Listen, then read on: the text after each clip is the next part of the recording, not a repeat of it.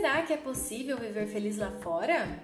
Bem-vindo ao podcast que vai te ajudar a dar um novo sentido para a sua experiência em ser uma mulher do mundo e no mundo.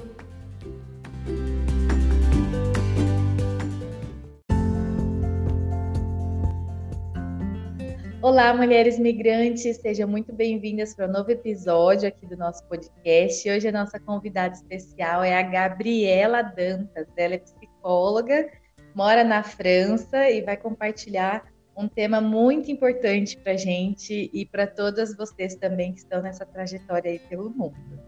Bem-vinda, Gabi! Obrigada, obrigada pelo convite, obrigada meninas, um prazer estar aqui com vocês, fico muito contente, né, quando a gente se junta, nosso time de psicólogas, acho que a gente pode produzir bem juntas. com certeza. Então, bem-vinda, mulheres migrantes. Hoje o nosso papo com a Gabi vai ser sobre um tema é, que muitas brasileiras trazem, né? E, e, a gente vai falar um pouquinho, né? É, tentar refletir em cima e, e ver novas possibilidades, que é sobre a carreira no exterior né, Gabi? Uhum. A Gabi fez mestrado na área, né, Gabi? Você pode contar um pouquinho sobre a sua história, sua história de imigração e, e o mestrado, como foi, enfim. Sim. Bom, acho que eu sou um, um dos exemplos, né, dessa questão de perda de status e acho que a maioria de nós passa por, por esse caminho, né? Passa por essa etapa quando a gente muda de país. Então, a minha história não foi muito diferente das histórias que eu vejo no, na clínica, né? Uhum. Porque a minha história de, de imigração começou. Primeiramente, eu morei um ano nos Estados Unidos, né? Eu fui au pair. E, na verdade, esse intercâmbio de au pair ele teve toda um, uma dinâmica muito diferente do que a minha segunda é, imigração, que foi para a França, né? No de au pair, era mais descobrir, morar fora. Nunca tinha saído do Brasil. Primeira vez que eu saí foi com 21, 20 anos, quando eu fui au pair a primeira vez né? Então foi curtir, curtir a questão. A minha família, né? A família que me acolheu era muito bacana, muito acolhedora. Eles eram assim extraordinários. Me peguei muito as nenês e tudo mais. Então assim foi um, foi uma descoberta muito grande, né? Agora na segunda vez que eu que eu emigrei do Brasil, é, veio, foi aqui para França, né? E aí eu já vim nessa perspectiva de, ok, terminei minha faculdade, né? Sendo que no au pair nos Estados Unidos eu tinha parado um ano no meio da faculdade e aqui não, para França eu já vim, né, com essa perspectiva de continuar, mas fui au pair de novo, né? Então quando eu cheguei na França, eu, eu fiz o programa de au pair durante um ano e meio, era o único meio possível para mim financeiramente, eu não tinha condições de, de emigrar do Brasil se não fosse o programa de au pair. Eu achei uma família que pagou os tickets para mim, né, para eu, eu poder vir o que é muito raro aqui na Europa. Geralmente uhum. eles não uhum. pagam. É, nos Estados Unidos é obrigatório a família que paga a passagem, mas aqui para a Europa não. Na maioria das vezes não, né? É, então eu achei essa família que eu achei bacana. Eu não sabia nada no francês, uhum. nada, absolutamente nada. Não sabia nem me apresentar. E essa família eles falavam inglês e eles queriam alguém para conversar com as crianças em inglês. Então, foi um match, assim, na época perfeito para mim, porque era uma família que eu iria, com, com a qual eu iria conseguir me comunicar, né? Uhum. E aí vim, fiz ao pair com eles e mais duas. Depois teve a questão de trocar de família, tiveram alguns desacordos, eles queriam que eu trabalhasse a mais e não queriam me remunerar, eu não aceitei, enfim. Essas histórias que a gente sempre vê aí, né, no uhum. programa de au pair. E aí eu passei por três famílias e aí depois eu apliquei para o mestrado. Depois que eu terminei o programa de au pair, eu apliquei para o mestrado. E e aí eu apliquei na época para 17 mestrados. Então, assim, Nossa. foi bem cansativo, porque a psicologia, principalmente a clínica, é muito, muito concorrida aqui na França. E não é porque a área é boa, não, é pelo contrário, porque na verdade tem poucas vagas por quê? Porque eles abrem as vagas no, nos mestrados de acordo com o mercado de trabalho, se ele está aquecido para a área. Então, assim, a psicologia clínica, ela tem poucas vagas, até os franceses, eles vão, às vezes, para a Bélgica estudar psicologia clínica, né, para a Suíça, que são os países vizinhos, porque realmente falta vaga aqui nos mestrados. Então, eu apliquei para 16. Aí eu apliquei acho que por uns 14 nas áreas que eu queria, assim, é psicologia educacional, psicologia da infância e adolescência, psicologia clínica, neuropsicologia, psicologia TCC, né, terapia cognitivo comportamental, etc, etc. E eu, e eu pensei, vou aplicar três em psicologia do trabalho, porque se, se eu não passar em nada, eu vou para esses três. Não passei em nada, só passei. só passei no de psicologia é, do trabalho, que na época o meu mestrado, aqui na França, é mestrado 1 e mestrado 2, são os dois anos de mestrado, né? Mestrado 1 uhum. um era psicologia do trabalho, ergonomia e orientação, que a gente estuda é, psicologia do trabalho no, no aspecto mais geral. E o segundo ano de especialização, eu podia escolher entre ergonomia ou psicologia do trabalho para ir mais para a área do RH, ou orientação, orientação de carreira, né? Avaliação, orientação e conselho é o nome do, da minha especialização.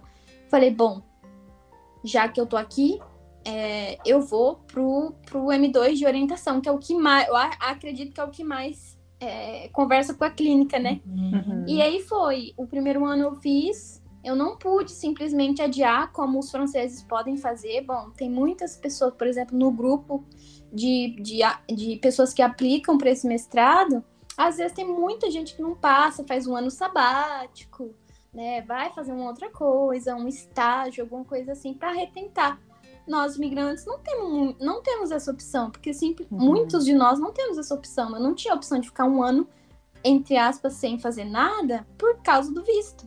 Uhum. Né? O meu visto era de au pair, eu precisava uhum. renovar o visto para o visto estudante. Então, eu falei, bom, eu vou para esse mestrado e eu vou fazer da forma como ele se apresenta. E aí eu fiz o primeiro ano, não estava muito contente é, com isso. Mas aí, já para o segundo ano, quando eu apliquei, eu acabei vendo e sentindo um pouco mais a funcionalidade desse mestrado na minha experiência clínica. E aí foi quando eu comecei também a é, pensar em clinicar né, em ir para psicologia clínica, porque até então eu ainda não sabia muito bem para onde eu ia, né, qual seria o próximo caminho percorrido. E aí pronto, eu acabei atribuindo um sentido a esse mestrado, né? Uhum. Eu acho que é, foi aí que eu parei de, de ter tanta amargura, assim, porque às vezes já, eu já tive, já cheguei a ter assim crise de choro, porque eu pensava, gente, eu não nunca vou estudar aquela catastrofização, né? Eu nunca vou estudar o que eu quero, eu tenho que refazer de novo os estudos. Com a psicologia foi a mesma coisa, na época eu não queria psicologia, aprendi a dar um sentido a isso no meio do curso. Então eu pensava assim, caraca, de novo tô passando por isso. Né? Uhum. Mas aí no caminho as coisas foram ficando mais leve. Eu também comecei terapia, né? Foi a primeira vez que eu tive condição também de pagar um psicólogo e tudo mais para me acompanhar, porque o, o lado de lá, o lado do paciente não não é a mesma coisa, né? Embora a uhum. gente seja psicólogo, então tem que fazer terapia, na minha opinião. Sim. E aí foi isso, mais ou menos a, um resumo aí do, do, mestrado. Vocês perguntaram uma coisa, eu tô aqui há 15, 15 mil anos respondendo.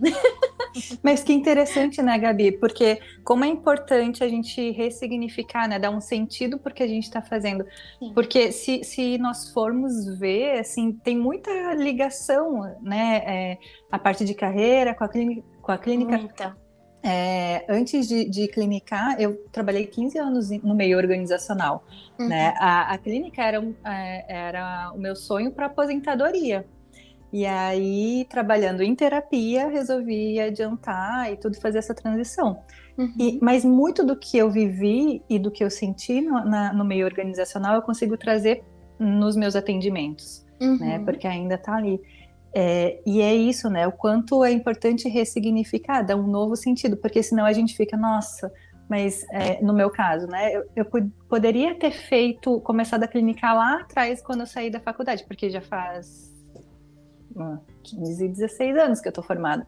Uhum. É, e quanto tempo eu perdi? Mas não, né? O quanto foi importante para formar como eu sou como psicoterapeuta hoje, né? É, Acho que a Dani também, né? Você passou, a gente estava conversando um pouquinho sobre essas experiências passadas, né, Dani? Como é importante hoje em dia no seu atendimento, né?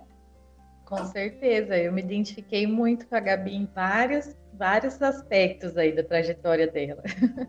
Eu não sei se você sabe, Gabi, eu também fui au pair Uhum. Fui babá no Brasil por oito anos e no meio desse percurso fui ao pair por um semestre na Costa Rica. E foi também uma experiência no meio da faculdade, assim, é, revivi algumas memórias ouvindo você. que bacana, e não quando... sabia. Não? Sido eu achei que você fez o intercâmbio do IESEC, né? Porque eu sigo Isso também depois. É. Os dois, então. Uhum. E depois eu fiz o au pair no, no terceiro ano da faculdade de psicologia. Uhum. E aí, depois que eu me formei, eu fui para Portugal. Aí fui com a ISEC, foi a segunda vez também. E quando eu fui com a ESEC, eu fui para morar, né, como estudante. Então foi só o primeiro mês ali.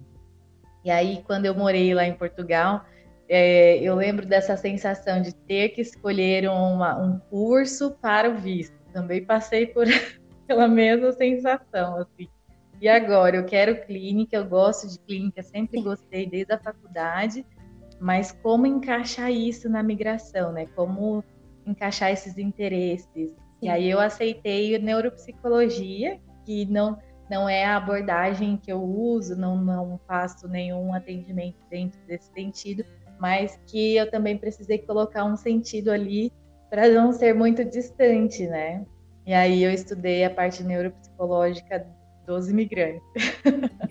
Que bacana! Então, essa é. questão é... de ressignificar ela é muito importante, né? Tem que fazer sentido o que a gente está estudando, senão não Tem. parece que não vale a pena o esforço, porque é muito esforço, né? É muito esforço e você contando a sua experiência é, me faz lembrar da adaptação que eu também fiz no meu no meu mestrado, porque no segundo ano, no primeiro ano eu fiz uma tese que não foi uma tese, né, uma pesquisa que não foi concluída, porque eu tinha que fazer uma pesquisa com os colaboradores da empresa onde eu estava. O primeiro ano meu estágio também foi em RH, né? Um, e eu, e eu tive que estudar qualidade de vida no trabalho.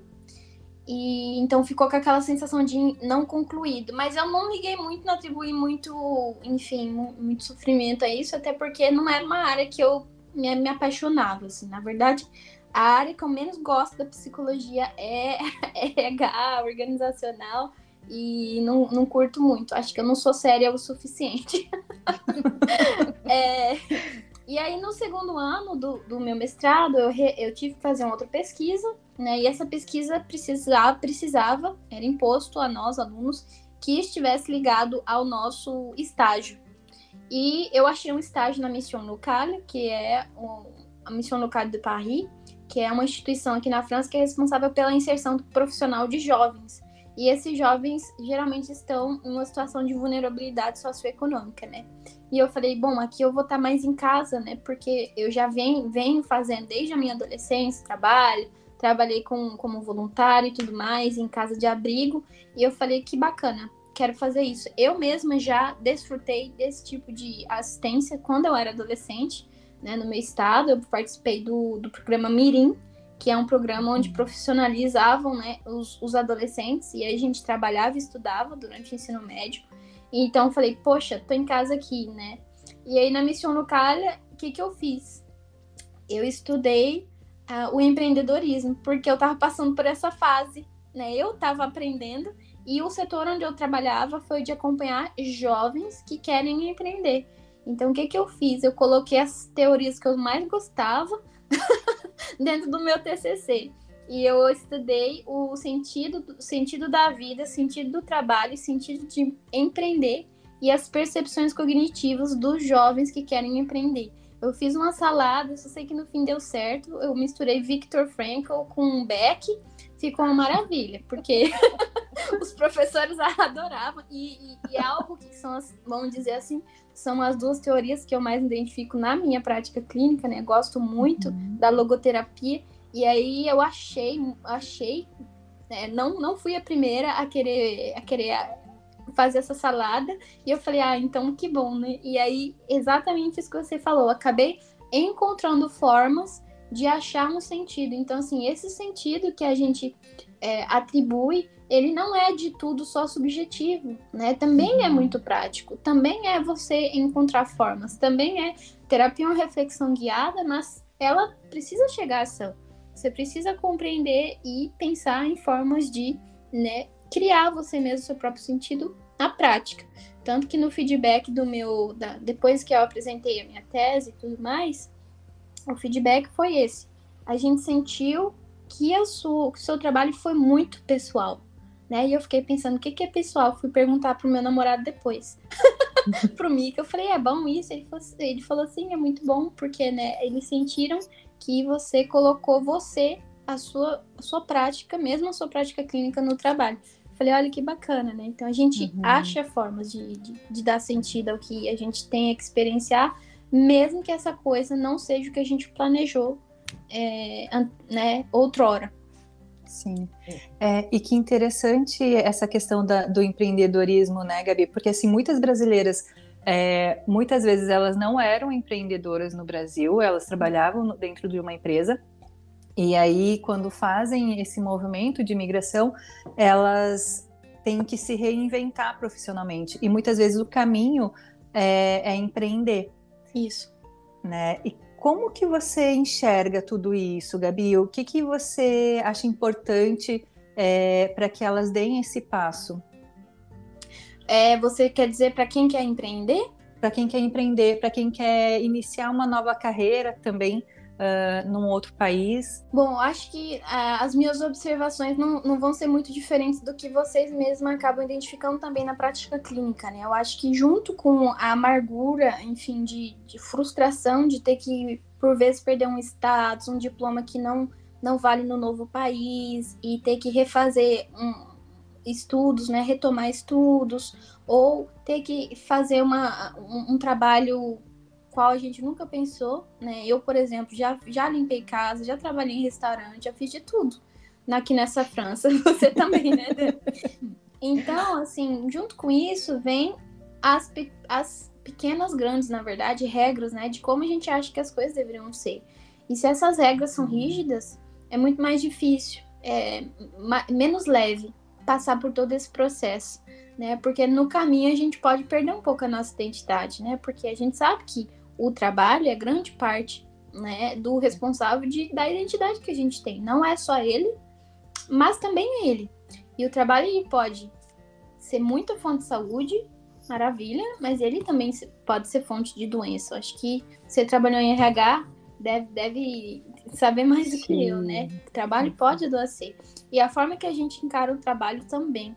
Então, acho que eu, eu daria a dica de se autoconhecer, é preciso se autoconhecer, conhecer o seu valor, como você disse lá no início, né? Trabalhar a autoestima, porque realmente, é, se a gente fica buscando sempre fora essa validação, é muito difícil de encontrar, na verdade, impossível, né? Uhum. Então, assim, trabalhar autoconhecimento, trabalhar a questão da autoestima e os valores, né? Valores humanos, porque muitas vezes o que acontece, isso é fonte de angústia de muitas muitas pessoas que eu atendi, né? É, é que a gente não pode exercer a profissão que tinha no Brasil. E é engraçado que, por vezes, as pessoas nem estavam felizes com a profissão que tinha no Brasil. Mas uhum. quando muda, isso começa a não exercer mais essa profissão que a pessoa estava infeliz.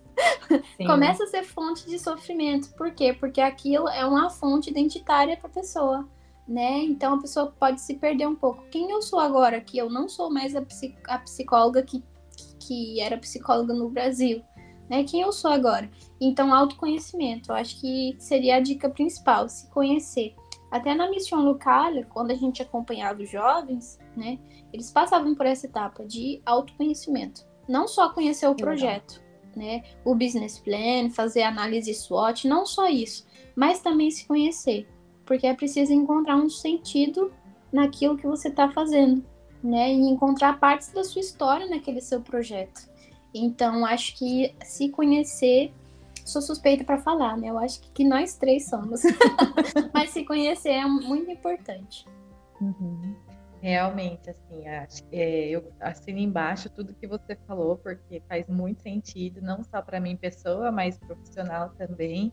Uhum. É, e eu fico pensando que a gente está trazendo aqui uma questão que realmente é isso que você falou, é um sofrimento, né, e é uma angústia que muitos, muitos migrantes carregam né, uhum. né, na jornada.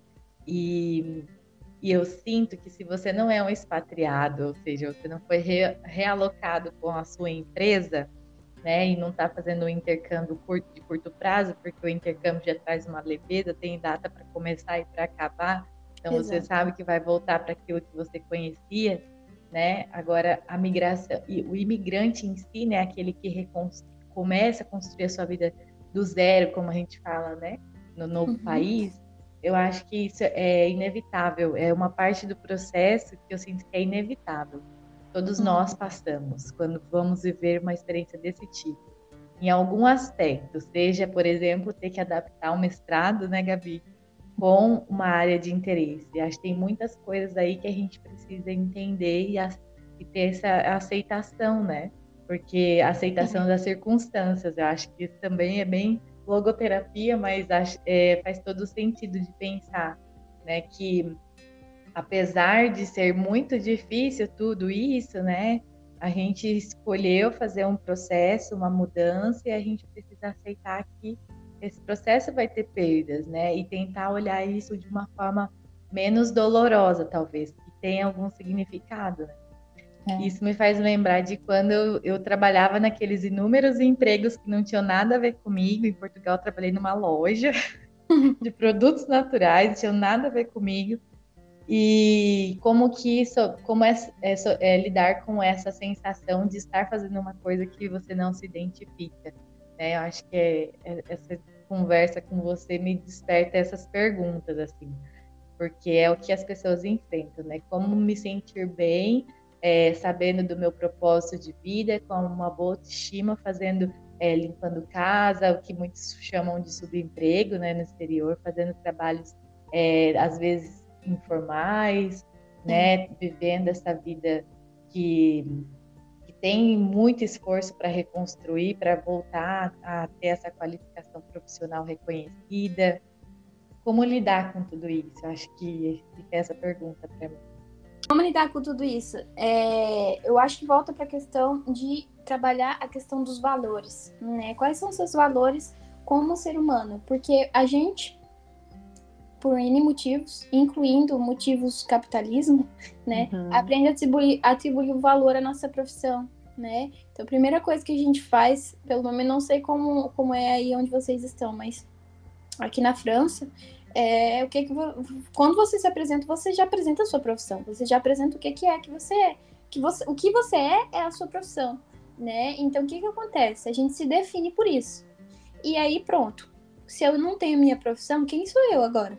Né? Uhum. Então, em, em, em terapia, a gente trabalha por vezes, como você disse, Daniele, muito bem, a gente precisa passar por esse processo, a gente precisa passar por um ano de faxineira para conseguir uma recolocação. Eu tenho uma amiga que é dentista, que tinha consultório no Brasil e que foi au pair aqui como eu, au pair, acho que um ano e pouco também, e agora retomou, ela é, fez uma especialização, finalizou a especialização esse mês, e ela vai precisar, mesmo com especialização, que, que, que isso quer dizer oito anos de estudo, ela vai precisar revoltar à faculdade de odontologia no terceiro ou quarto ano. Então, assim, é imenso o processo. Dependendo da área, é muito é, lento, uhum. né? Em todo esse processo de revalidar quem você vai ser no meio do caminho. Quem você vai ser até que você valide sua profissão. Você vai ser uma pessoa infeliz, passiva, vítima do que do, das suas próprias decisões, né? Ou você vai tentar achar sentido aquilo. Então, o que se trabalha bastante é a questão do autoconhecimento que eu já falei, dos valores, quais são os seus uhum. valores, quem mais você é, além de Gabriela psicóloga, Daniela psicóloga, você é filha, você é mãe, você é irmã, você é mulher, você é mulher, você é imigrante, você você gera vida através de outras coisas, através de um trabalho voluntário. O que mais, né? Você é? Porque por vezes a pessoa não vai mesmo se identificar com aquilo que ela faz. Por exemplo, é, se eu sempre tive um, sei lá, era pesquisadora no Brasil, tinha um cargo super bom, tinha uma equipe que, que, que eu coordenava e fazia pesquisa e tudo mais, e eu tenho que vir para um outro país para seguir o esposo. Acontece, acontece bastante isso, né? O contrário já não acontece muito.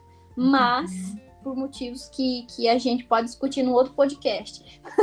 Mas acontece muito da mulher acompanhar o esposo quando ele é expatriado, né? Quando a vem co-expatriada, né, que eles chamam. É, Exato. É, acompanhantes.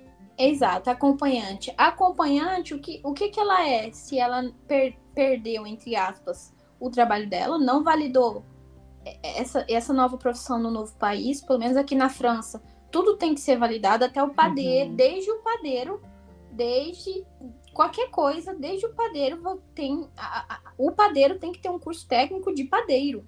Não pode ser qualquer um padeiro, né? Até, sei lá, o CEO de uma empresa. Então, assim, tudo é validado.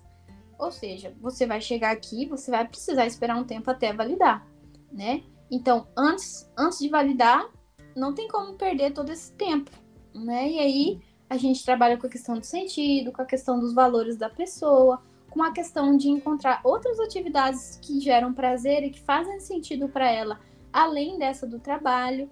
Só que aí a gente também tem a questão de que simplesmente, se você não trabalhar em uma outra área, você não vai ter o que comer. E uhum. aí, o que, que você vai fazer?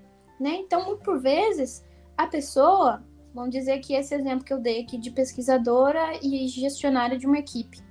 Ela vai ter que fazer, sei lá, é, um trabalho de secretária aqui na França, ou um trabalho com limpeza, né? E ela não vai se identificar com isso, porque a vida inteira dela, ela nunca planejou que ela fosse fazer isso, né? Então, assim, ela não vai se identificar com isso, ok. Então, vamos ver outras coisas com as quais você se identifica né? Porque não tem como ficar esperando uma validação de uma profissão para você é, ser feliz de novo, né? O que, que a gente vai fazer? Então, assim, entra muito essa parte prática e também a parte que você falou de aceitação, é importantíssima, né? Porque não tem como só ficar querendo é, ter estratégias e às vezes é preciso sentir, né, essa frustração, ver o que, que ela tem para falar, ver as dores que estão escondidas aí, né? Porque às vezes não é só a dor de não ser mais profissional, tem outras coisas ligadas, sim, né? Sim. E aí tem que trabalhar também, não tem como negligenciar esses conteúdos, esses medos, essas outras angústias que estão ligadas à perda do status profissional, né? Uhum. É, ouvindo vocês duas é, falar, né, me, me, vem muito assim, da, dessa importância também do, do autoconhecimento, até para ver que dessas outras opções de carreira, o que de qualidades, o que de competências ela tem ali e que desenvolveu em outras, uh, na profissão que ela tinha lá no Brasil e que ela pode usar em, em outros ramos né, é, profissionais. E aí, como fazer, é, ressignificar isso também. É, e quebrar também, assim, muitos preconceitos que a gente tem, né, sobre determinadas funções, determinadas carreiras, uhum. é, para abrir o leque, para expandir esse olhar mesmo. Né? E outro dia até eu estava conversando com uma cliente minha e, e, ela tentou trabalhar em várias áreas assim, e ela falou não, ela era advogada no Brasil ela, e ela se deu conta que é, se ela tivesse é, feito esse processo todo de revalidação, se ela tivesse tido a paciência, hoje ela estaria com, com diploma é, já reconhecido uhum. na, na Espanha, que é no caso dela, e trabalhando na área dela. Então hoje ela resolveu parar com tudo e fazer esse processo todo, né? Porque às vezes também a gente tem que ver se é, se vale a pena desistir de tudo de tudo isso, porque parece imenso né, o trabalho que dá, começando por um novo idioma, porque muitas vezes você tem que ter um nível de proficiência lá para começar a fazer os estudos de novo, então leva anos, uhum. né, muitas vezes. E aí, o quanto você quer aquele reconhecimento, aquele resultado imediato, e aí tem a parte prática também, né? Enquanto isso, como que eu vou fazer para ter também uh, o meu ganho financeiro, porque é importante, a gente não vive de ar, nem de fotossíntese, né? Uhum. É, então, é importante, e, e, muitas vezes também, essa questão da independência financeira é, de quem tem uma carreira lá no Brasil e vem, é, como esse exemplo, né, de, de mulheres que acompanham o marido, como é importante ter aquele dinheiro, assim, para gastar com ela, para não ter que dar satisfação, né? Como depender financeiramente é, é uma parte que da dor mesmo da mulher co-expatriada, né? E aí o que fazer? E como conciliar tudo isso, né? E como pesar assim para porque muitas vezes ela, ela nem precisa daquele dinheiro uh, assim para arcar com os custos, Sim. mas é, é, algo que ela precisa para para ela, assim, para a autoestima dela. E aí como pesar, né? É, como escolher, como ser responsável pelas escolhas de não, agora eu vou esperar, vou estudar e vou me dar esse tempo de estudar para fazer a validação, ou não, agora eu preciso colocar comida na mesa, então eu preciso trabalhar aqui e aí eu vou fazendo esse trabalho aos poucos, assim. Sim, eu achei muito interessante isso que você falou, concordo com todos os pontos e retomo essa questão da, das competências, né? É importantíssimo saber é, qual é, quais são as fontes de sentido é, no trabalho para cada pessoa, né? Para cada cliente. Às vezes, a fonte de sentido maior tá, por exemplo, em conseguir utilizar as, capacidade, as, as capacidades intelectuais, né? Então, já tive paciente, por exemplo, falou, Gabi, é, eu sinto que meu trabalho, eu não estou usando meu cérebro, uhum. né? Então, é isso. Às vezes, a fonte de sentido maior para a pessoa ali é, é us, utilizar é, resolução de problemas, é sentir que você está sendo desafiado, que tem coisas novas para fazer. E tem gente que gosta mais da estabilidade. Gabi, para mim faz sentido, o que mais faz sentido é eu saber ali que eu vou fazer aquilo naquele dia. Não gosto de novidades o tempo inteiro, não gosto. Então é muito importante isso que você falou das competências, né? Às vezes, por exemplo, a gente acha que se, se, não, se não exercemos a nossa profissão, a gente, ai, a gente não vai ser feliz, né? A gente vai estar sempre triste. Sendo que não, como a Daniele fez, eu também, né, na, questão do mestrado, das experiências que a gente falou, e com certeza, Laís, eu acho que você deve tam também, em algum ponto da sua vida, mesmo que seja no trabalho, não seja no trabalho, ter passado por isso, atribuir um sentido uhum. à experiência, né? Dá para é, verificar as competências da pessoa, né? Porque muitas vezes, o que, que é muita fonte de angústia também, eu, eu, o que eu percebo né, na minha prática é que a pessoa acha que não é assim, né? Mas ilustrando, é como se entrasse no avião e todos os valores da, dela como profissional ficassem no avião, né? Mas não, vem com uhum. você, né? As competências de vida e as soft skills que a gente fala, né? Uhum. E os hard skills também, que são as competências mais técnicas, elas não ficam no Brasil, elas vêm com você né? Como que a gente pode achar outras opções enquanto você não valida o seu diploma, ou enfim, enquanto você retoma os estudos, etc. Se você precisar de uma fonte de renda, né?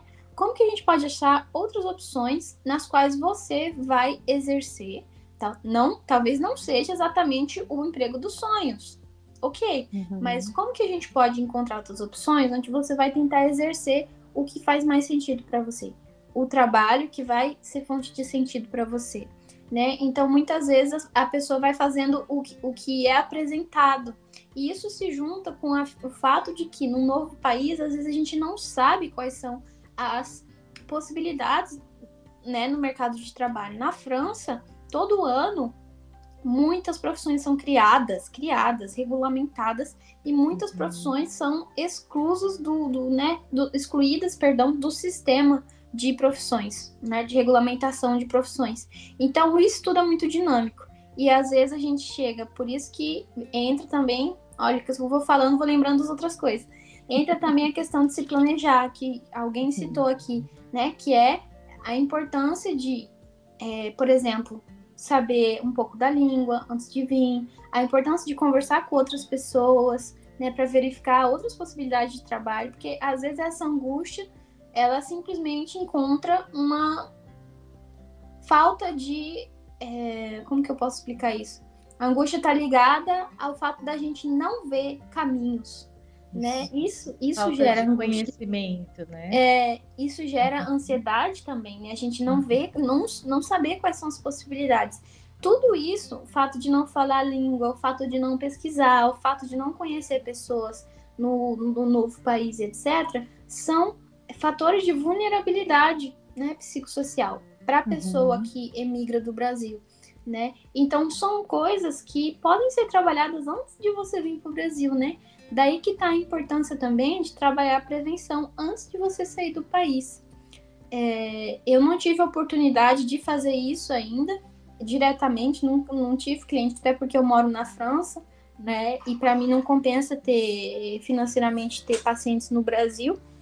É, mas é muito importante isso e o que eu também coloco na minha página, né? Porque se eu não posso uhum. trabalhar diretamente com essas pessoas, salvo os horários voluntários que eu tenho, né? É, pelo menos na, o trabalho nas redes sociais e tudo mais, os posts que a gente faz, os vídeos já ajudam. Eu tenho várias pessoas que já me procuraram inbox no meu Insta, falam assim: Nossa, Gabi, eu tô me planejando para morar fora do país, os seus posts têm me ajudado tanto, né? E tem gente que solicita, né? Pessoa que ia acompanhar o marido com dois esposos. Gabi, eu ando muito ansiosa porque eu vou com os meus dois filhos e, e isso tem me deixado muito ansiosa. Você pode fazer post sobre isso? Posso? A gente conversa né? Então tudo isso é muito importante também, a prevenção.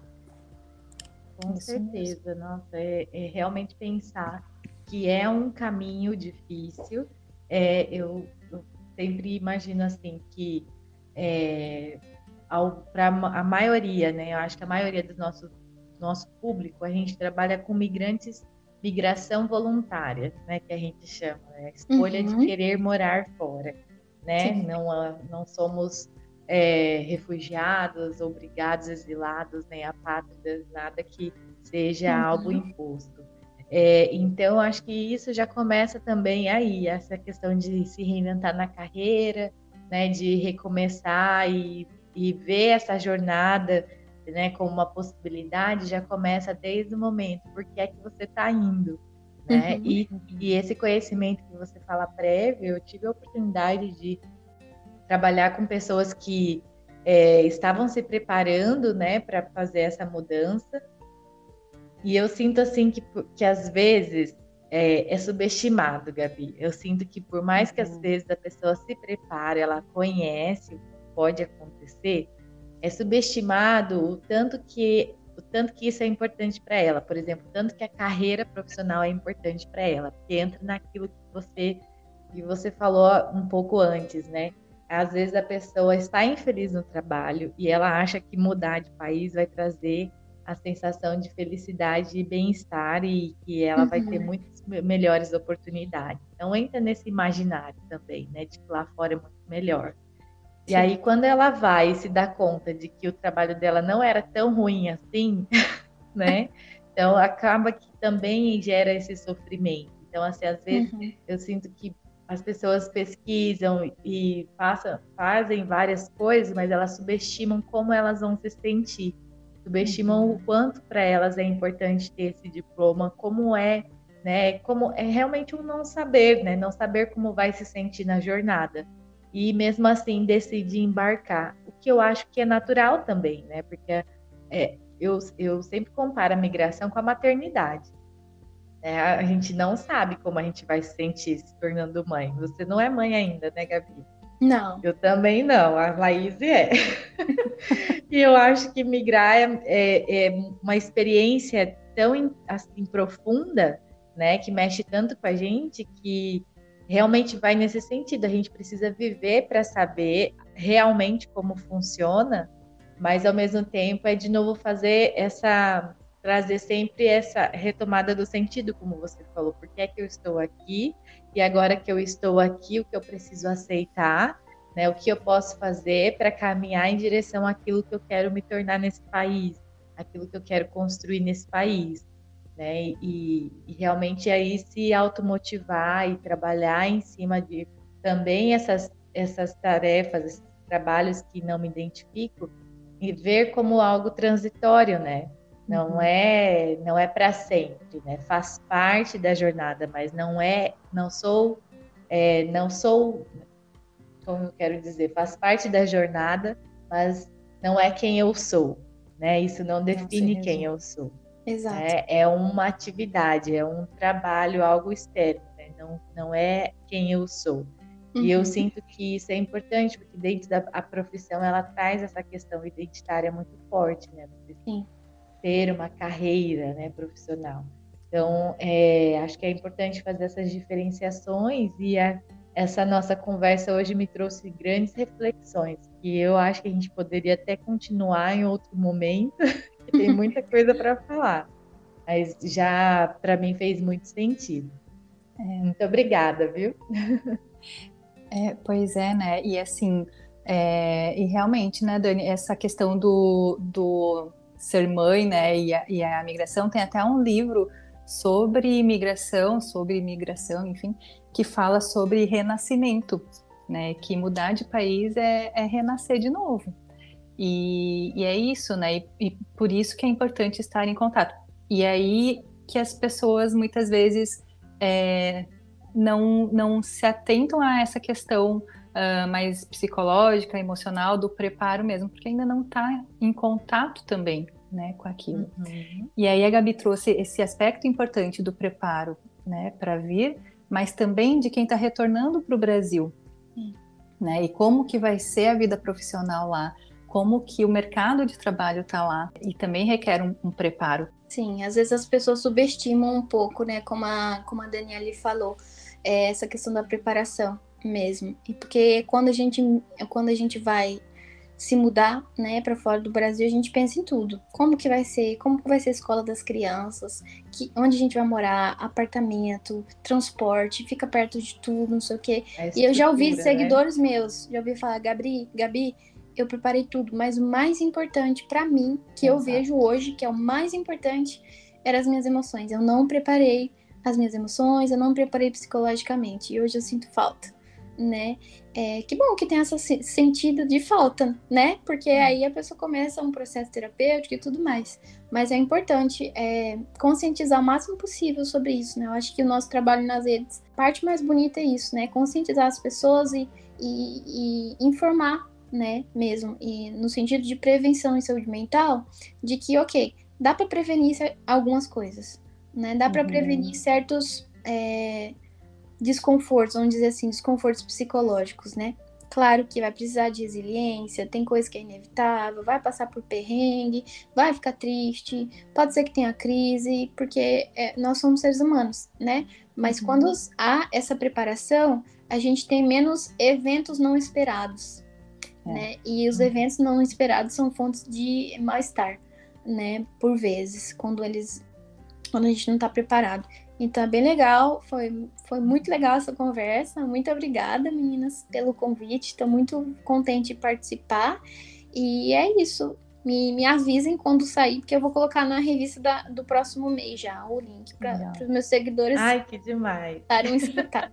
Obrigada por ter aceitado o convite, né, Gabi? Muito bom ter você aqui porque eu acho que, que nós, como é, psicólogas, psicoterapeutas, nós temos que que le levantar essa bandeira, né, e conscientizar mesmo as pessoas sobre a importância de cuidar da saúde mental delas, tanto é, na prevenção quanto na remediação, assim. Fala, conta aqui pra gente, né, onde que as pessoas podem te encontrar, Gabi?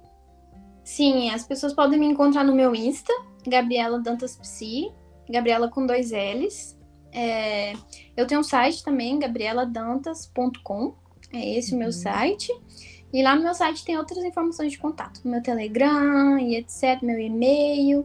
Então, é isso, são as, as formas de comunicação mais, mais presentes hoje em dia. E recomendo a todos vocês que conheceram a Gabi hoje aqui no nosso podcast a baixar, assinar a revista dela. Ela tem uma revista sobre saúde mental na imigração maravilhosa. E por sinal, Tô, tô, te devendo um feedback da revista e eu li, adorei. e eu quero saber. Adorei, depois eu mando para você todos os detalhes, mas assim, vale muito a pena e que bom que a gente. Eu, eu fico muito feliz, na verdade, não só como futura migrante novamente, né, como pessoa, mas de saber que a nossa psicologia está se expandindo para essa área que necessita tanto, né? Então, estar aqui com vocês assim, é uma realização também pessoal e profissional. Quanto mais a gente poder trazer recursos né, para ajudar essas populações, melhor, acho que mais conhecimento dentro da psicologia, mais produção a gente vai, vai ter e vai contribuir mesmo com essas pessoas, como você mesma falou hoje. Gabi, muito obrigada pela sua presença. Tá bom? Espero que a gente possa se encontrar ainda mais vezes para trazer essas discussões. Sim, eu que agradeço vocês, viu, meninas? E um bom dia aí para vocês. Bom dia.